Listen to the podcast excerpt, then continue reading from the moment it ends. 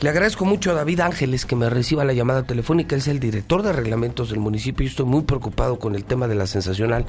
David, me da gusto saludarte. Buenos días. José Luis, ¿cómo estás? Muy buenos días.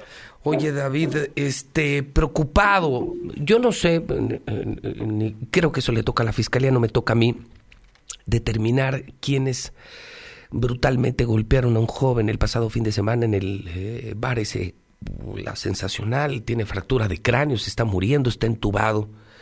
Eh, pero me preocupa que, que el lugar está abierto, David. Sí. ¿Y crees que es correcto mientras un muchacho se está muriendo en un hospital que un antro así, con esa facilidad, abra sus puertas y siga operando? Mira, aquí la situación es la siguiente el código municipal nos establece, fíjate que oigo mucho eco en mi teléfono, este no sé si me, distrae un tanto, no sé cómo podemos modificar eso. Me escucha, yo te escucho perfectamente, David, es porque nos tienen alambreados, es porque el gobierno checa todos nuestros teléfonos. Ah, qué caray. Bueno, voy a tratar de, de ser un poco conciso porque si se me regresa mi voz y tú sabes que eso te distrae.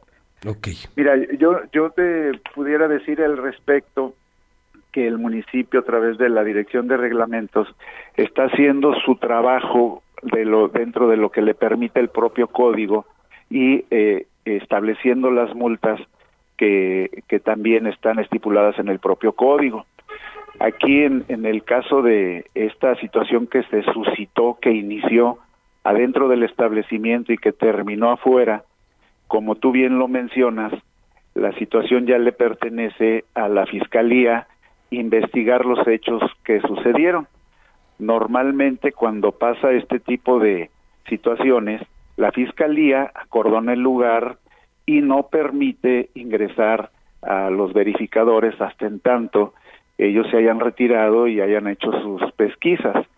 Una vez hecho esto, pues bueno, entra, entramos nosotros como reglamentado de, parte de, el lugar que está a nuestro cargo, porque obviamente nosotros somos los que se otorga por parte del municipio la licencia, vemos que qué situación es y por eso es que se clausuró eh, el día sábado en la noche y el domingo permaneció clausurado.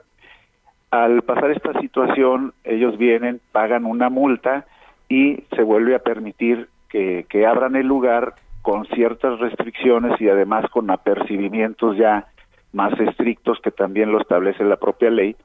En, hay una leyenda que se está ya utilizando en, los propios eh, eh, establecimientos de sanciones, que es a la siguiente vez que suceda alguna situación que muchas de las veces, como también tú lo sabes, no está en las manos del propietario, son los parroquianos los que provocan este caso, pero eso ya le tocará a la fiscalía determinarlo pero la leyenda que nosotros estamos incluyendo es en la siguiente vez que suceda una situación de esta, este, tu licencia se te va a cancelar.